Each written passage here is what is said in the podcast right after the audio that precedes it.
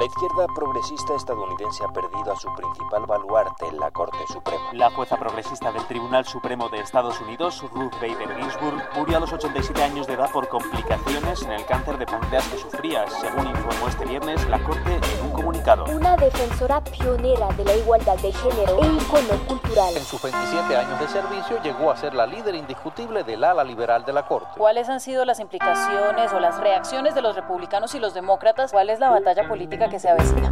Desde la sala de redacción de La Tercera, esto es Crónica Estéreo. Cada historia tiene un sonido. Soy Francisco Aravena. Bienvenidos.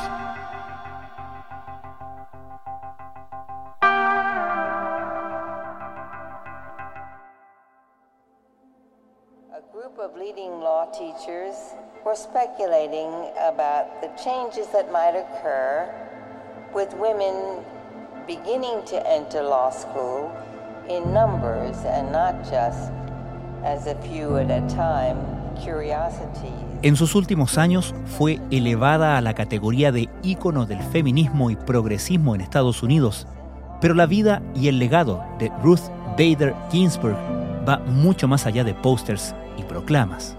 What were women lawyers after all? Only soft men. Elogiada como figura fundamental de la jurisprudencia en torno a la igualdad de género en su país, la jueza de la Corte Suprema desató toda clase de homenajes con su muerte el pasado viernes, pero también desató una tormenta política de grandes proporciones en Washington. A menos de dos meses de una elección que podría no solo cambiar al ocupante de la Casa Blanca, sino también a la mayoría del Senado, la lucha del presidente Donald Trump y el Partido Republicano por reemplazar a la jueza por alguien de su tendencia está dando pie a una guerra sin cuartel. ¿Por qué es tan importante el equilibrio entre liberales y conservadores en la Corte Suprema de Estados Unidos? ¿Qué podría implicar esto para el resultado de la elección de noviembre? Pero primero, ¿qué hizo de la jueza Ruth Bader Ginsburg una figura tan relevante?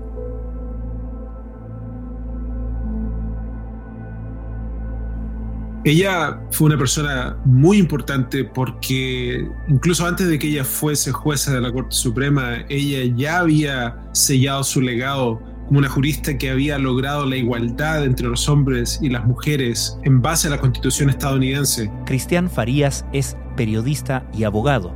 Trabaja en el Knight First Amendment Institute de la Universidad de Columbia en Nueva York. Eh, la Constitución estadounidense desde el año 1868 ha dictado de que cualquier persona que sea sujeta a desigualdad tiene un caso en contra del Estado, pero lamentablemente por mucho tiempo el Tribunal Supremo nunca había interpretado esa cláusula de la decimocuarta enmienda de la Constitución que garantiza la igualdad de todas las personas ante la ley, nunca la había interpretado para que incluyera a las mujeres. De hecho, había rechazado muchos alegatos, muchos casos, tratando de hacer o presentar ese argumento y tomó el trabajo de esta mujer cuando ella era abogada de la American Civil Liberties Union, que es una de las organizaciones más conocidas acá en Estados Unidos que tratan de resguardar los, los, derechos de las personas. Y bueno, y representando a personas comunes y corrientes, muchas veces representando a hombres que eran afectados por estas leyes, por así decirlo, sexistas, que ella logró convencer a una Corte Suprema unánima el año 1971 para que por fin interpretaran esta cláusula, que ya tenía más de 100 años, para que protegiera a las mujeres, para que le diera igualdad ante la ley. La jueza de la Corte Suprema de Estados Unidos, Ruth Bader Ginsburg, cursó una larga carrera legal impulsada por sus propias luchas como mujer en una profesión dominada por hombres. En la Facultad de Derechos de Harvard fue una de las nueve mujeres de una clase de 500 estudiantes y después de graduarse de Columbia como la mejor de su año, todavía se enfrentó a dificultades para encontrar trabajo, ya que los jueces federales no querían contratar mujeres. Y esto lo logró mucho tiempo antes de que ella siquiera fuera una jueza de la Corte Suprema. Entonces, en base a eso, ella ya es un ícono. Y bueno, eh, una vez que ella ya se transformó en jueza, muy pronto se transformó en un pilar liberal dentro de la Corte Suprema de Estados Unidos. y bueno, ahora con su muerte, que el que ella no esté ya en ese tribunal va a afectar la jurisprudencia del país, quién sabe por cuánto tiempo. Ayúdanos a entender, Cristian, cómo funciona la Corte Suprema de Estados Unidos, por qué hablamos de jueces conservadores y liberales y por qué los equilibrios políticos dentro de un órgano que uno podría asumir que tiene un solo texto, que es el de la Constitución y las leyes, varios textos en rigor, pero tiene un solo interés que mirar, ¿no? ¿Por qué es susceptible y cuánto susceptible de esas interpretaciones que podríamos identificar como ideológicas? Una de las razones por la cual la Corte Suprema es muy importante en Estados Unidos es que la constitución en sí misma es muy difícil de enmendar. A diferencia de otros países, incluyendo Chile, es casi imposible enmendar la constitución. Ha sido enmendada solamente 27 veces en toda su historia y la última enmienda no ha ocurrido en décadas y incluso así esa última enmienda costó mucho en que ocurriera y ahora con la realidad política es casi imposible, por así decirlo. Entonces la Corte Suprema, cada vez que dicta un fallo que interpreta la Constitución, realmente ese fallo se transforma en una enmienda, por así decirlo. La Corte Suprema decidió que la Ley de Derechos Civiles de 1964 protege a personas gay, lesbianas, bisexuales o transgénero de ser discriminadas en el sitio de trabajo. Este fallo... Viene a ser la ley, el precedente que ya básicamente rige a todo el país por ese motivo es que los jueces y el balance de la Corte es muy importante. La otra cosa que hace a los jueces de la Corte Suprema muy importante es que sus cargos son vitalicios, en el sentido de que una vez que son designados, nombrados y el Senado los aprueba, están ahí hasta que se mueren. Entonces, un solo juez puede, dependiendo del balance ideológico del tribunal, puede realmente tener mucho peso. Entonces, esos son dos motivos estructurales por los cuales los jueces son muy importantes en este país. La otra razón por la cual históricamente los jueces han cobrado mucha importancia política es que lamentablemente, a diferencia también de otros países, Estados Unidos es un estado de dos partidos, solamente dos partidos rigen todo en este país, demócratas y republicanos. Entonces, todo lo que hagan las partes políticas, los en el Congreso o el presidente, todo se ve por medio del prisma político. Por ese motivo, a través de la historia, ahora los jueces casi no, sí, claro, tienen sus posiciones jurisprudenciales en base a la ley, en base al derecho, en base a los estatutos, pero especialmente en los casos más candentes, en los casos de más relevancia política y social, sus posiciones se las asocian con el partido, el presidente que los nombró. Entonces, por ese motivo es que es casi imposible básicamente divorciar el partido del juez. Y es que la bancada demócrata en el Senado está evaluando alternativas para detener las intenciones del presidente Trump de llenar la vacante antes de las elecciones. Y claro, los jueces odian eso porque ellos quieren que los vean como si fueran como referís, árbitros neutrales que solamente se enfocan en el hecho y el derecho y no en factores externos, mucho menos el ánimo partidista de un presidente o de un partido o del Congreso. Entonces, por eso es que los fallos de la Corte, dependiendo del balance ideológico, han sido muy importantes todo este tiempo, pero aún más ahora que los partidos se han puesto más y más extremos y se han separado más y hay menos moderados en el medio que representan al partido. Todos se han ido, o sea, para la ultra derecha o para la ultra izquierda. Aunque claro, en realidad siempre hay como personas que son más moderadas, pero en cuanto al Tribunal Supremo, parece que solo hay extremos en estos días. Ahora, sí es justo decir, corrígeme si me equivoco, que tampoco es que los jueces sean o se pueda contar o dar por garantizada la posición de un juez en todos los asuntos como por órdenes de partido y de hecho hemos visto en esta última administración que John Roberts, que es como el presidente de la Corte Suprema, se ha mostrado justamente muy crítico de la extremada politización de la retórica en torno a los jueces de la Corte Suprema, ¿no?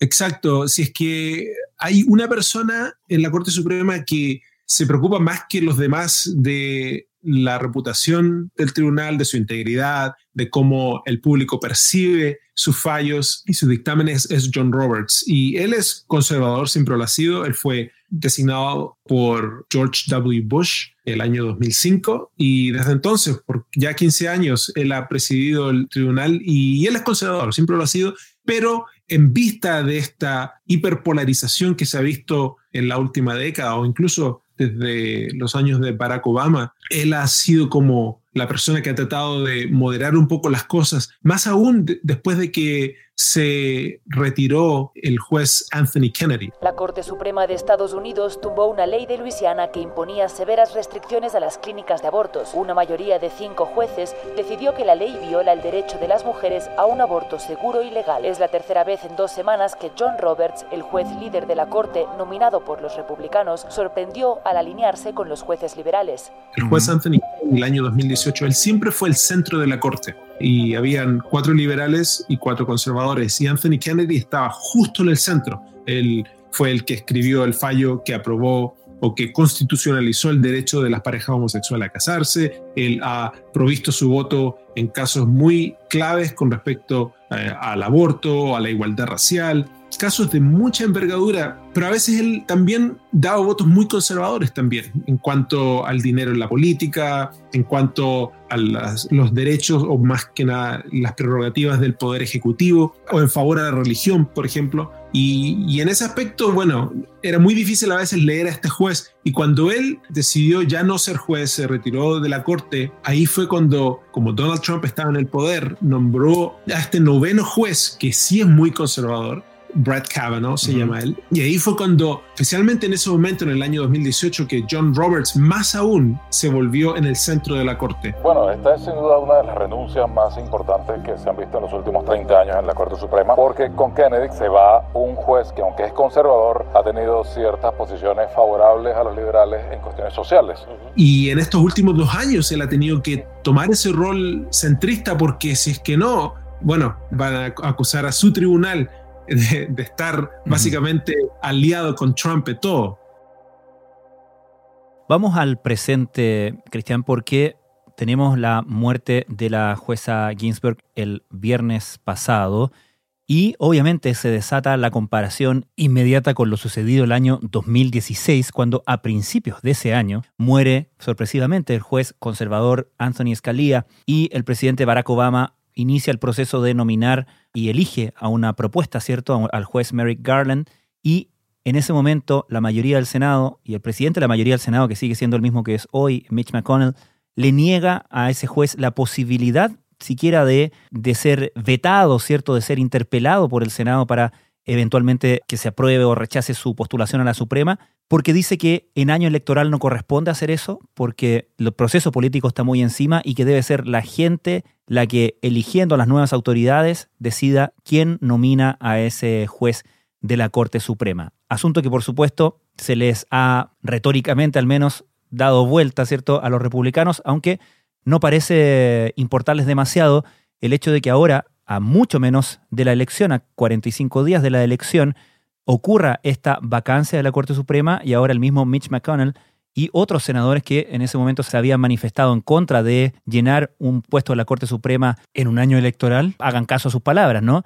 Sí, es muy interesante porque lo que ocurrió el año 2016 realmente para muchos votantes, para muchos demócratas, para muchos que apoyaban al presidente Obama y apoyaban que él constitucionalmente tenía el derecho de nombrar a alguien para básicamente hacer algo con esa vacancia que existió en ese momento, se le fue negado ese derecho presidencial por el Senado que, como tú ya acabas de sugerir, ni siquiera le dio una audiencia a este juez. Senate Majority Leader Mitch McConnell joins us now from Capitol Hill. Senator, thanks for being here. Will Judge Garland get a hearing?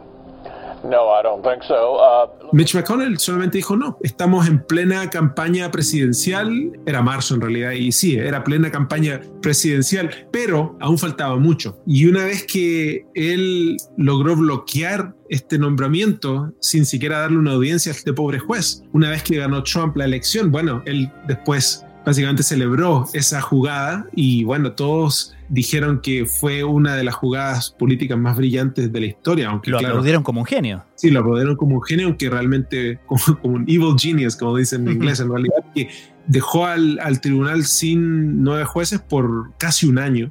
Y bueno, eso también le hizo un cierto daño institucional a la Corte Suprema porque como son, deciden fallos muy importantes, habían casos de mucha envergadura que terminaron siendo empatados 4 a 4 y cuando un caso se empata 4 a 4 no, no sienta precedente. Entonces una vez ya estando Trump en el poder, él cumple con su promesa de nombrar a un juez conservador y bueno, Scalia, el que falleció en el año 2016, fue reemplazado por Neil Gorsuch, que también es muy conservador y bueno, pero ahí incluso todavía ahí quedó el balance del tribunal con cuatro jueces conservadores, cuatro liberales y uno en el centro. La muerte de la jueza abre también aquí en el Congreso de los Estados Unidos una intensa batalla política. Será la batalla de ver quién la sucede. Ahora que muere la jueza Ginsburg, que ella es muy liberal, de hecho es la líder del ala liberal del, del tribunal, y ahora con un Senado que es conservador, que es republicano, y un presidente que es republicano, el público y los demócratas están diciendo, bueno, hagamos rendir nuevamente que tenga efecto la regla que impusieron unilateralmente Mitch McConnell y los republicanos y hagamos lo mismo. Estamos en plena elección, de hecho incluso mucho más cerca que la elección anterior, estamos a 45 días o menos de la elección de noviembre. Y bueno, entonces no tiene sentido en básicamente congelar el Senado solamente para confirmar a este nuevo juez que va a ser designado, que todavía no ha sido nombrado, y básicamente no hacer nada más. Y bueno, y la realidad política también es que sí estamos en medio de una elección, pero a la misma vez hay cosas muy importantes que el Senado y que el Congreso debiese estar haciendo. Hay paquetes de ayuda que no han sido aprobados, que una Cámara sí ha aprobado, pero el Senado no se ha movido porque el Senado lamentablemente es muy lento para ponerse de acuerdo con el presidente de su propio partido o con los demócratas que ellos gobiernan en, la Casa de Representantes y ayuda muy importante económica para las personas que están sufriendo con el coronavirus. El Senado de Estados Unidos ha rechazado una propuesta para un paquete de estímulo de 300 mil millones de dólares que estaba destinado a hacer frente a los efectos de la pandemia de coronavirus. La. Entonces la, pregunta ética es casi ¿por qué debiese el Senado estar preocupado de esto ahora, que es fortuito, que nadie lo estaba esperando? y no hacer el trabajo que el pueblo necesita, que es ayuda, que es preocuparse de proteger las elecciones de ataques de otros países, especialmente de Rusia. Eh, Mitch McConnell realmente a él lo único que le importa, y esto no es hipérbole, a él lo único que le importa son los jueces. Uno de sus proyectos políticos en estos últimos casi cuatro años ha sido básicamente llenar todas las vacancias que existen en los tribunales menores e intermedios de jueces conservadores, porque para los republicanos el poder judicial es muy, muy, muy importante, porque como ellos están viendo que su influencia legislativa no es la misma que era hace 10 años atrás, hace 20 años atrás, y están perdiendo muchas elecciones porque el país se está yendo un poquito para la izquierda, ellos ven que los jueces son como su única alternativa para salvar su proyecto ideológico. Aquí en este país eh, los jueces tienen esa importancia para los conservadores y, Mitch McConnell ha sido muy, muy, muy exitoso en eso. Y Trump ha sido como un instrumento para lograr este proyecto en los tribunales inferiores y bueno, ahora que se les presenta una oportunidad para quizás lograr que la Corte Suprema tenga seis jueces conservadores y tres liberales, es como una oportunidad que nunca han tenido en una generación completa, en casi 50 años. Entonces, yo no pienso que a ellos les importen siquiera lo que está pasando el pueblo ahora con el coronavirus, porque esta oportunidad es casi única. Y si es que se trata de apoderarse del poder judicial por una generación entera, porque estos son jueces muy jóvenes, pienso que Mitch McConnell no, no va a escatimar nada y él lo va a hacer. Mientras la batalla política por reemplazar la vacante que ha dejado Ginsburg en la Corte Suprema se intensifica, el presidente Trump dijo que anunciará su nominada esta semana, pero su aprobación no está garantizada. Depende de cómo muevan sus fichas demócratas y republicanos.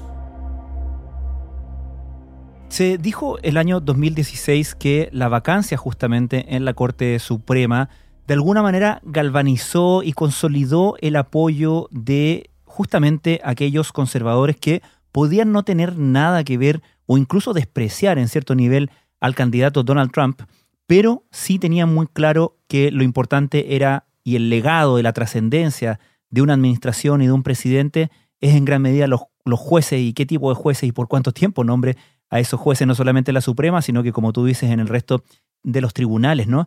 ¿Estamos ahora ante un momento similar? ¿Crees tú que esta urgencia por aprovechar el momento pueda movilizar, pueda significar para la campaña de Donald Trump, que durante todo este tiempo en las encuestas ha ido detrás de Joe Biden, pueda significar un empuje que finalmente genere esa energía que le estaba faltando, al parecer, en esta recta final?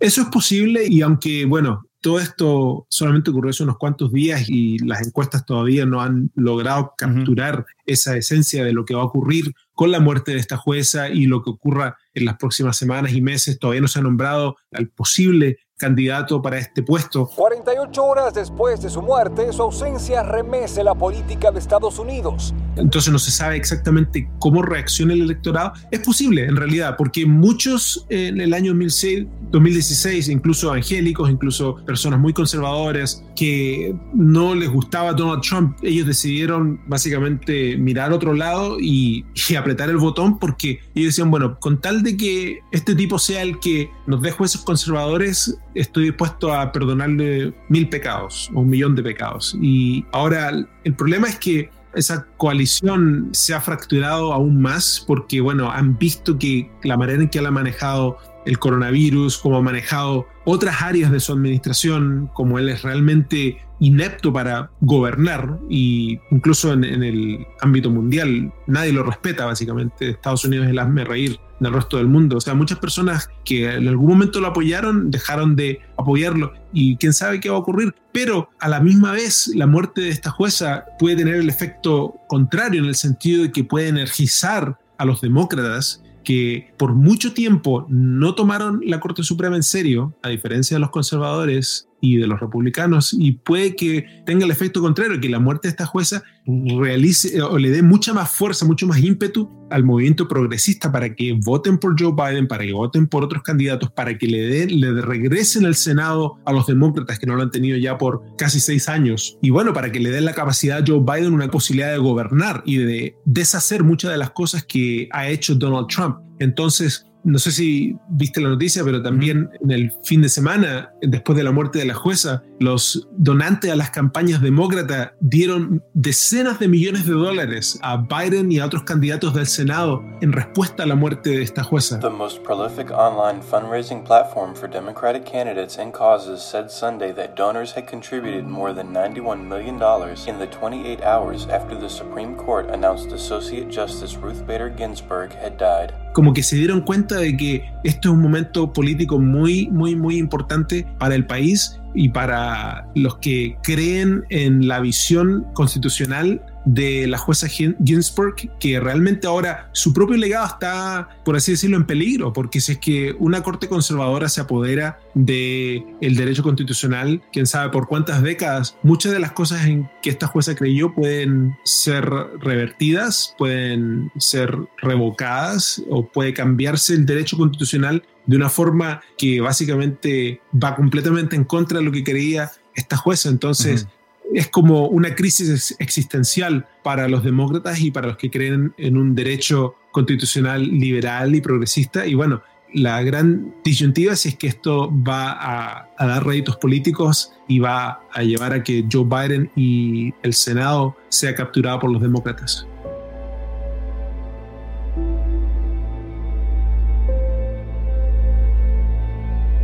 Cristian Farías, muchísimas gracias. Gracias por tenerme.